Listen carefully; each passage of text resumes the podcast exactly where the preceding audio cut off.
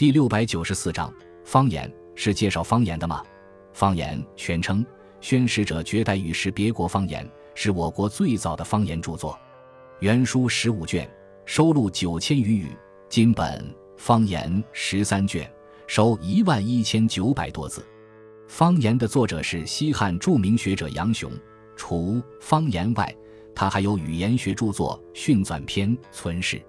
周秦时代，政府有调查方言的传统，每年八月，官府都要派出使者，坐着宣车到各地采风，把收集来的民风、民谣和方言交由皇家图书馆收藏，以备天子观览。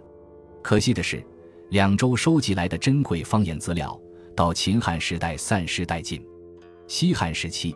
虽然恢复了采风制度，但方言的收集整理并不尽如人意。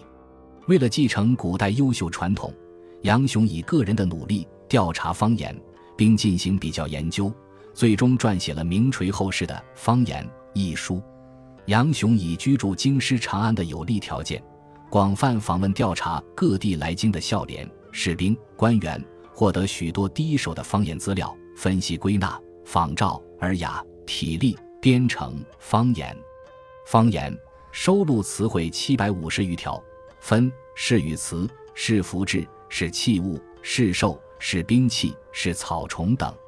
是语词时，先列方言词，最后列出通用语，如方言卷一：党小者之也，楚谓之党，或曰小，齐宋之间谓之者。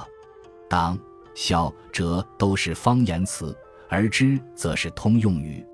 杨雄调查的方言区域大体可分为陈楚宋魏区、陈楚宋魏区、宋魏区、陈楚区、周韩郑区、周韩郑魏区等等，涵盖了西汉所有的统治区，为后人提供了研究汉代社会生活的宝贵资料和研究汉语发展的珍贵史料。